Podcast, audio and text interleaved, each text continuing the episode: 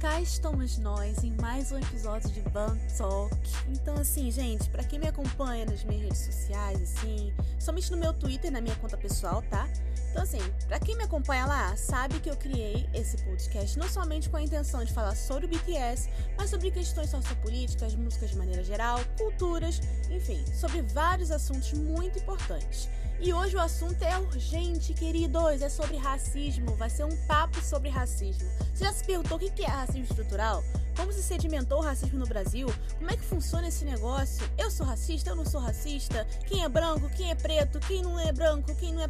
Enfim, já se perdeu nesse, nesse, nessa meiuca sem saber o que, que é? Então calma que a Tina vai te explicar. Senta aí, pega uma água que o buraco é bem lá embaixo e eu vou começar falando lá de baixo. Então vamos lá. Não é surpresa para ninguém que os europeus são colonizadores, correto? Correto. Seja essa colonização por povoamento ou por exploração. Aí você se pergunta, qual é a diferença entre um e outro? Tá, vamos lá. Colonização por povoamento foi o que aconteceu nos Estados Unidos. Os inglesinhos lá saíram da terra deles, foram para os Estados Unidos morar lá. Óbvio que também ocorreu exploração lá, porque os Estados Unidos também importou pessoas escravizadas da África para trabalharem lá em lavouras, é, plantar algodão, essas coisas assim. Então, sim, aconteceu escravidão nos Estados Unidos também. Porém, a diferença foi que os ingleses saíram da Inglaterra para morar nos Estados Unidos. Agora, a colonização por exploração foi o que aconteceu na América Latina, em países da Ásia e países da África. Isso é uma coisa que a gente sabe muito bem porque o nosso país foi colonizado por Portugal. Então a gente sabe muito bem como funciona a exploração, né? Quer dizer, colonização por exploração, tá? Enfim, pegando esse leve gancho aqui na colonização por exploração, que vai ser o meu foco principal aqui, tá? Porque eu vou falar sobre a realidade mais focada no Brasil, apesar de permear um pouco, antes de falar sobre o Brasil, permear um pouquinho sobre o racismo de maneira geral, mas eu vou, meu foco vai ser o Brasil mesmo, porque é onde a gente vive, né? Bom dia. Enfim, quero começar falando sobre uma teoria que muitos conhecem e quem não conhece eu vou explicar assim mesmo, que é a teoria evolucionista, teoria da seleção natural de Charles Darwin, que foi lá no século 19, 20, né, né, por aí, né? Porque assim, gente, eu não sou muito boa com data, assim como eu não sou muito boa com biologia, então vocês vão me perdoar. Vou fazer uma explicação rústica para quem não sabe o que, que significa, o que, que é teoria evolucionista ou da seleção natural. Vamos supor que tem uma plantinha lá. Plantinha, ela gosta muito de chuva. Tá chovendo? Ela tá se sentindo toda toda. É o momento dela. Tá chovendo é o momento dela, né? Só que aí chega um momento de muita seca. Muita, muita seca. E aí, bichinha não tá mais conseguindo sobreviver, né? Porém, não contava com uma coisa: que existiam outras plantinhas da mesma espécie que tinham um gene diferenciado, um gene evoluído. Então, aquela plantinha com gene evoluído, ela sobrevive ao calor. E aquela com o gene né, inicial, né, que só vivia de chuva, vai acabar desaparecendo aos poucos. Essa é a teoria evolucionista. Perdoe-me pela explicação rústica, porque biologia não é o meu forte, como eu já disse. Mas, enfim, essa é a explicação. A explicação do que o mais forte sobrevive. E é aí que você se pergunta, mas Tina, o que isso tem a ver com a questão do racismo? Calma que a Tina vai explicar. O, qual é o problema desse, de, dessa questão, dessa teoria, gente? O problema não é nem ter o cara pensar, tipo, ah, para as plantas e para os animais. O problema é quando o povo europeu, com aquele, com aquela, aquele cérebro de nós deles, começa a botar isso para a questão social, para o meio social. O que acontece quando começam essa ideia de que a teoria evolucionista deve ser agregada para ser colocada no meio humano e social das pessoas? O que acontece é o fortalecimento de um pensamento que já existia, tá? Desde o período do início da, da colonização, da exploração europeia perante outros é, países, outros continentes. E esse pensamento fortalece, tá? Essa uma ideologia racista de que o ser branco é superior às outras etnias, raças, enfim, que vão chamar de raças, né? Superior às outras pessoas não brancas. E isso que foi denominado como darwinismo social. Lembrando aqui, tá? Deixando aqui bem claro que eu tô falando aqui do século XIX. Mas essa, essa visão racista sobre outros povos já existia aí, filha, há muito tempo. Desde o início do imperialismo europeu sobre outros povos, tá? Então, deixando isso bem claro. Só que agora eles tinham um respaldo científico. Então, eles se, se pautaram nesse respaldo científico para começar a fazer a festa. A brancaiada europeia fez a festa, meu amor. Eles agora tinham respaldo científico para justificar a colonização, a exploração, o apagamento de culturas, estupros, torturas e roubo como uma forma de mostrarem que são seres superiores, civilizados, evoluídos. Na cabeça deles, eles estavam dando uma leve ajuda aos povos bárbaros que careciam de conhecimento e inteligência. Por isso precisavam deles, os brancos europeus civilizados, seguidores de uma fé cristã, para mostrar a povos não brancos o que é ser uma raça evoluída. e é a partir daí, meus amores, a partir daí, a partir dessa mentalidade podre, que começou a se difundir o que seria hoje conhecido como racismo estrutural, que é, de fato, a maior herança branca e europeia deixada no Ocidente como um todo. E isso construiu, gente, a imagem de que o ser branco é o ser ideal que deve ser alcançado. É o ser que possui conhecimento, é o ser que consegue alcançar patamares maiores, que consegue ter uma inteligência superior, é o, é o único ser que possui a cultura que deve ser seguida e que qualquer outro grupo racializado é inferior, principalmente povos negros, tá? Porque são os povos que possuem traços que são mais distantes do ideal branco. Então são eles que vão sofrer muito mais com as agressões do racismo, criando-se então um privilégio em cima de outras etnias. E esse privilégio não permite que brancos sofram racismo. Porque esse racismo foi criado para dar privilégio, dar espaço apenas ao povo branco. E eu vou deixar uma coisa muito clara aqui: a reação dos povos racializados contra a branquitude não é e nunca será racismo. Estejam cientes disso. Então, gente, agora eu vou explicar para vocês os três subtipos de racismo, tá? Existem vários, porém eu vou falar desses três porque eles são os mais presentes socialmente, que é o racismo estrutural, o racismo institucional e o racismo individual. Começando pelo racismo estrutural, é basicamente como você vê que na favela existe a maioria de pessoas pretas e na zona sul existe uma maioria de pessoas brancas. É quando você olha para cargos de chefia e vê que a maioria são pessoas brancas e minoria de pessoas negras, tá? É quando você vê como é que a sociedade ela se organiza em relação à cor, tá? Agora, o racismo institucional. Ó, muita gente confunde com estrutural e tudo mais, porque sim, eles têm uma interligação, obviamente. Porque tá ligado, a estrutura tá ligada à história, né? Então é como se constituiu a nossa sociedade. Aí você vai lá e se pergunta, mas Tina, não entendi, já me perdi aqui todinho. O que é estrutura? O que é institucional? Calma que eu vou explicar. É, dentro da sociedade, tá? Dentro da sociedade possuem instituições que compõem um comportamento social.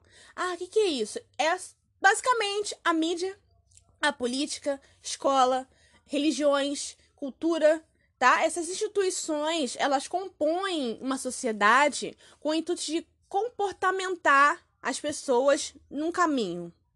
E aí, daí que surgem diversos tipos de preconceito, de limitações sociais. E o que acontece? Nessas instituições, quando essas instituições elas se colocam a favor de um, uma conduta racista, tá?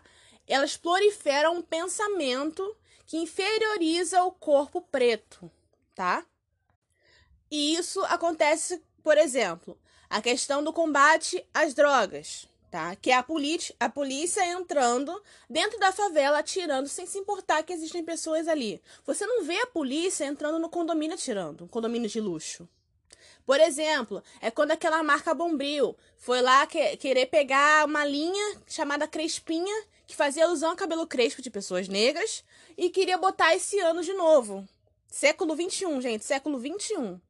Entendeu? Queria botar esse, esse ano de novo. Ah, não, mas essa linha foi feita para limpeza mais profunda, tal, para que as luzes ficassem mais limpas, fazendo alusão ao cabelo crespo, gente. Também é quando, socialmente, religiões de matrizes africanas são vistas como do demônio, do mal, ah, porque é bruxaria, ah, porque é magia negra, que não sei o que, que não sei o que lá, e religiões que provieram da cultura europeia, que é o cristianismo, por exemplo, são vistas como do bem, da luz, querem a paz, querem o amor, só que Engraçado que esses, esse povo da paz, do amor, da luz, da glória, aleluia, glória a Deus, botou um bosossauro no, na presidência, né? Mas tudo bem. Agora vamos de racismo individual. Racismo individual é de pessoa para pessoa, é do indivíduo, tá? Essa pessoa é aquela pessoa que se recusa a enxergar que existe uma desigualdade imensa na nossa sociedade em relação à cor. Essa pessoa que tem falas e atitudes racistas. Aquela pessoa que se recusa a se desconstruir para enxergar. Aquela pessoa que se cega e cega os outros, que quer falar por cima de uma pessoa negra o sofre, sobre o sofrimento dela, falar que é mimimi ou minimizar completamente, apagar a história de luta de pessoas pretas, tá?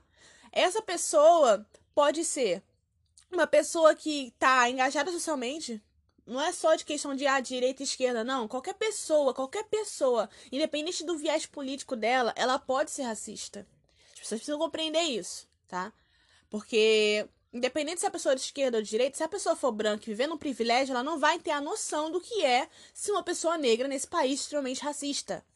E é por isso que ela deve se abrir e entender que a empatia deve, deve estar acima de todas as coisas. Para que ela possa compreender e ajudar na luta antirracista. Agora, se essa pessoa quer se fingir que não existe racismo ou quer tentar induzir que existe racismo reverso, ah, amor.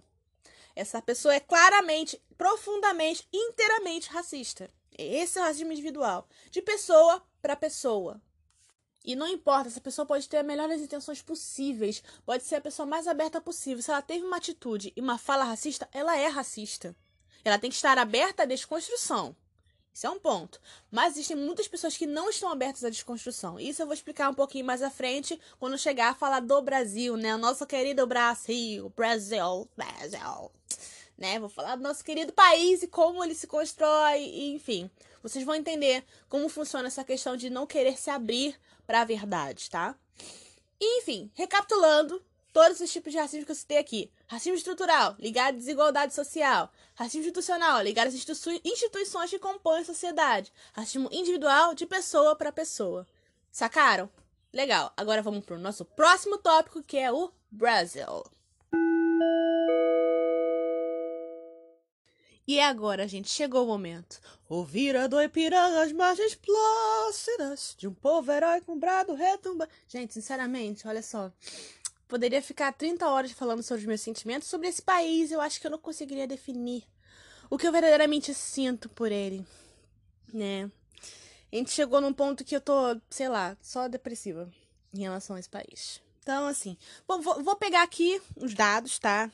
Pulando essa parte aí, deixa, deixa de desabafo, Valentina, tem que passar informação. É isso aí. Enfim, pegando dados aqui, que eu tô muito, tô muito de dados hoje, tô muito dadosa. Enfim, de acordo com o IBGE, tá? 54% da população é negra. E dentro desse grupo, 43,2% são pardos e 6,3% pretos. Olha, gente, assim, vou ser sincera com vocês, trabalhar com números no Brasil é extremamente desanimador. Porque é um problema óbvio, explícito, presente, que basicamente permanece aí por séculos e quase não se caminha para um progresso, tá? Uma mudança. Então, assim, eu vou trazer mais alguns números para vocês estarem cientes do que eu tô falando. Entre os 10% com a maior renda per capita, ou seja, ricos, né, no país, 70,6% são brancos. Aí quando se trata do oposto, tá? Os 10% mais pobres, 75,2% são compostos por pessoas negras. Números bizarros e exorbitantes, correto? Agora vamos fazer uma viagem no tempo aqui. Vou dar algumas informações para vocês. O Brasil foi o último país ocidental a abolir a escravidão e o país americano que mais recebeu pessoas escravizadas da África. A abolição da escravatura no Brasil foi em 1888. Nada mais foi um jogo político da família real contra os latifundiários, tá? Que se aproveitaram e muito da mão de obra escrava porque, bem, eles precisavam plantar cana e, e exportar, enfim. E como eles estavam tendo muito poder econômico, a família real viu os latifundiários como uma ameaça, né? Por se, mover, se envolverem efetivamente na economia no país. Nada mais que um jogo de poder, gente. Que mais tarde viraria o conto de fadas da princesa Isabel Boazinha, que salvou o povo preto da escravidão. Conto esse, inclusive, que ignora as diversas figuras negras que foram as reais representativas da resistência contra a escravidão. E eu vou dar os nomes para vocês, tá? Alguns dos nomes, porque foram muitos. Que é Zumbi dos Palmares, que muitos conhecem, Dandara dos Palmares, Luiz Gama, Gangazumba, Aqualtune, que inclusive foi uma princesa africana, tá? Do país de Congo. Filha do rei, do rei de Congo, obviamente, que foi mãe de Gangazumba, o primeiro líder do Quilombo dos Palmares, e também lutou pela liberdade de seu povo. Luísa Marim, Maria Felipa de Oliveira, e há muitos mais nomes, gente, muito, muito mais gente, muito mais gente que às vezes nem possuem re, é, registro sobre, tá? Nomes de heróis negros que lutaram por seu povo e teve sua história completamente apagada. E não somente apagada, tá? Mas mascarada por uma história incompleta e fantasiosa de face branca. E eu preciso deixar bem claro aqui uma coisa, tá? É mais ou menos uma observação antes de botar uma recomendação para vocês aqui, que assim, Tá, aboliram a escravidão. A boazinha Princesa Isabel assinou lá o decreto que não pode mais existir escravos, na, escravos no Brasil. Só que, tá, assinou lá o decreto e para onde essas pessoas foram? Como é que elas vão se sustentar se elas não têm como estudar, se elas não têm como ter uma casa? Elas simplesmente foram soltas como se fosse um bando de vaca, um bando de boi, sabe? Um bando de bicho. Para onde que elas iam? Como é que elas iriam se virar se a sociedade ainda enxergava elas como um estorvo e elas não tinham nenhuma forma de simplesmente se sustentarem. Entendeu? Então, assim, como você pode tratar uma figura como essa como heroína? Sendo que não faz sentido algum. E é por isso que eu recomendo agora fortemente o Samba Enredo da Mangueira de 2019. Que assim, quando eu ouvi pela primeira vez, eu, eu assim, eu chorei. Eu chorei porque fala de uma coisa que a gente que é muito ignorada na sociedade, entendeu? A história que foi contada nos livros de história que botam na escola, que é uma das instituições que eu mencionei anteriormente, tá? Essa história fantasiosa, né, que é incompleta, que esconde a verdade, as verdade, a verdade da luta, a verdade da resistência, entendeu? E hoje constitui uma sociedade racista, e fortalece essa visão racista.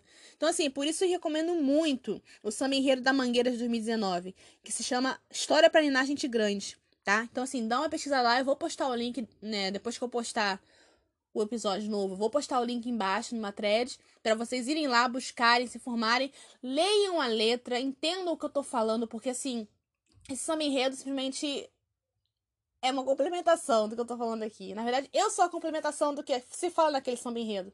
Porque é muita verdade ser jogada na sua cara. E muita gente ignora essa verdade porque é muito mais conveniente fingir que ela não existe, entendeu? Então, assim, vão lá, se informem, ouçam essa música. Tudo bem se você não gostar de samba, mas eu acho muito importante porque o samba faz parte da nossa cultura. O samba é uma um pilar importantíssimo da nossa cultura, porque foi uma forma do povo negro encontrar força e conseguirem resistir às dores da escravidão, tá? Então, assim, vão lá, confiram, ouçam e entendam o que está sendo falado ali. Pegando um gancho no assunto que eu estava conversando com vocês anteriormente, eu vou falar sobre democracia racial e eugenia.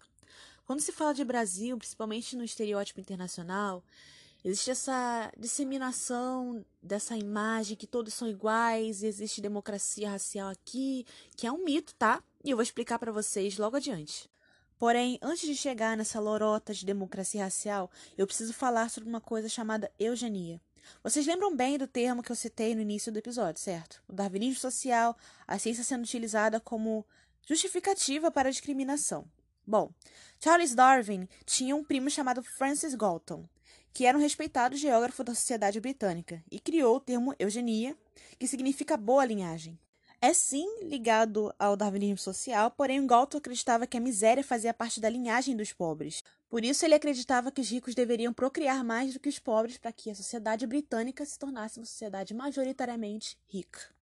E é lógico que esse discurso também foi sinônimo de uma sociedade mais branca.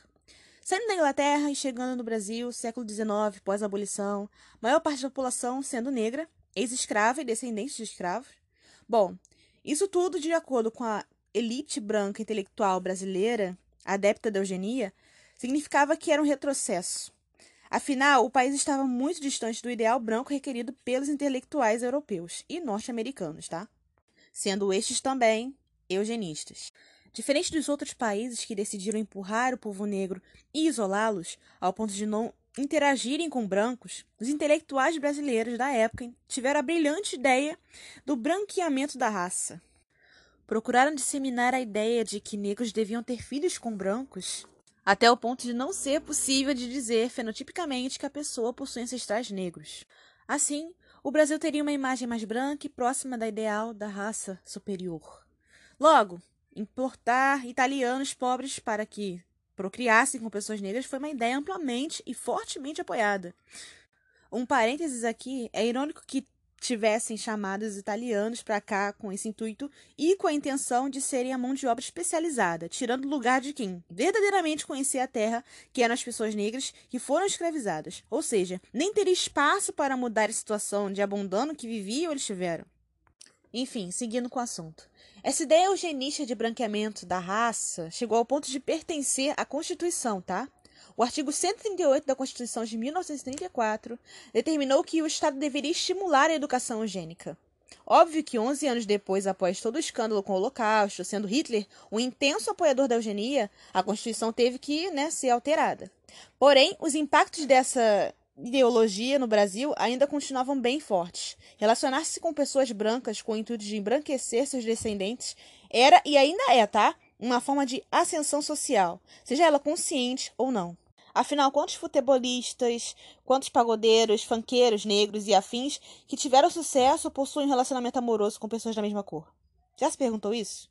Isso já abre mais uma discussão para falar sobre outras pautas, como a palmitagem, solidão da mulher negra e até o famigerado colorismo que está sendo amplamente discutido na internet.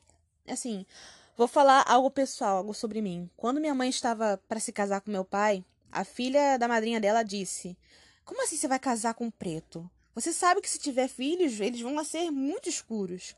A filha da madrinha dela é bem retinta, tá? E se casou com um branco. Seus filhos nasceram com a cor dela, preta, bem retinta, e eu nasci mais clara que meus pais, que ambos são pretos. Bom, pegando esse ponto, chego à parte final do episódio. Vou falar sobre a farsa da democracia racial. Com a queda da eugenia na Constituição, a elite precisava de outra vertente para se agarrar com o intuito de manter seu privilégio. Foi então que o conceito de democracia racial foi amplamente difundido. Era uma forma de criar uma história bonita para explicar a miscigenação no Brasil, que começou claramente com os portugueses estuprando mulheres negras e indígenas. E posteriormente começou com a ideologia, começou não, né? Continuou com a ideologia do branqueamento da raça. Devo confessar que a elite branca está Sim, de parabéns, sério, de parabéns. Conseguiram disseminar essa ideia ao ponto de alienar a sociedade brasileira sobre a existência do racismo, enquanto continuavam usufruindo do privilégio que vivem há séculos. E devo ressaltar aqui que esse mito da democracia racial inibe o próprio negro de enxergar a classe social que está inserido e virar suas costas para sua própria ancestralidade. Afinal, quem é branco sabe de onde veio, mas e quem não é? Eu, por exemplo, não conheço a maior parte dos parentes da minha mãe. Eu só sei que minha bisavó e minha avó vieram lá de Feira de Santana, na Bahia, e minha bisa nem tinha certidão de nascimento. Ela morreu sem o Estado saber que ela existia.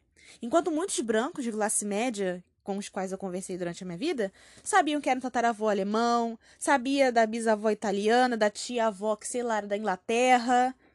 E por aí vai, gente. Assim, manter nossa ancestralidade apagada com a máscara de democracia racial é a forma que a branquitude se mantém submersa no próprio privilégio, criando a narrativa de que negros que, que levantam as suas vozes contra a opressão ferem essa democracia racial. Porque é claro que esses negros querem privilégios e não direitos. Eu, sim, eu já perdi a conta de quantas vezes eu vi pessoas falarem que Zumbi dos Palmares tinha escravos e que existe o racismo reverso e tal. Porém, eu acredito que a luta nunca cessa, assim como nunca cessou, na verdade, né? Foi muito sangue derramado até chegarmos até aqui, né? A luta dos meus e dos ancestrais de todo o povo negro não foi em vão. Assim como diz um pequeno trecho do poema do ilustre poeta Carlos de Assunção: Eu quero o sol que é de todos, ou alcanço tudo o que quero, ou gritarei a noite inteira, como gritam os vulcões, como gritam os vendavais, como grita o mar, e nem a morte terá força para me fazer calar. Muita, muita, muita, muita, muita gratidão. Muito obrigada a você que ouviu até aqui. Muito obrigada a você que tem me apoiado, né? Me apoiou nessa ideia do podcast também. E assim, eu fico feliz que existem muitas pessoas que estão se prontificando a ouvirem esse assunto, a conversarem, a debaterem, entenderem o que está acontecendo. Porque assim, se esse tipo de assunto não te incomoda, porque tem que incomodar mesmo, para você entender que tem algo errado, você se perguntar: será que eu me ceguei durante todo esse tempo? O que eu tenho feito para essa luta antirracista?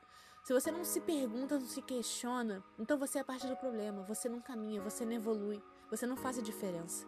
Então, assim, eu fico muito grata a vocês que se prontificam a ouvirem, se prontificam a mudarem, a evoluírem. E eu acho que todos nós podemos mudar a sociedade juntos, entendeu?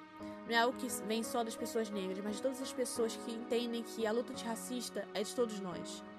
Então, assim, muito obrigada. Espero que vocês possam me acompanhar no próximo episódio. E continuem lutando comigo e com todas as pessoas pretas, se você não é preto. Se você, independente da sua etnia, da sua raça, vamos continuar junto nessa e vamos continuar lutando, porque é importante. E eu espero que a gente possa encontrar uma vida, uma sociedade que a gente possa ser igual e respeitar e empatia um pelo outro. Enfim, até a próxima. Muito obrigada.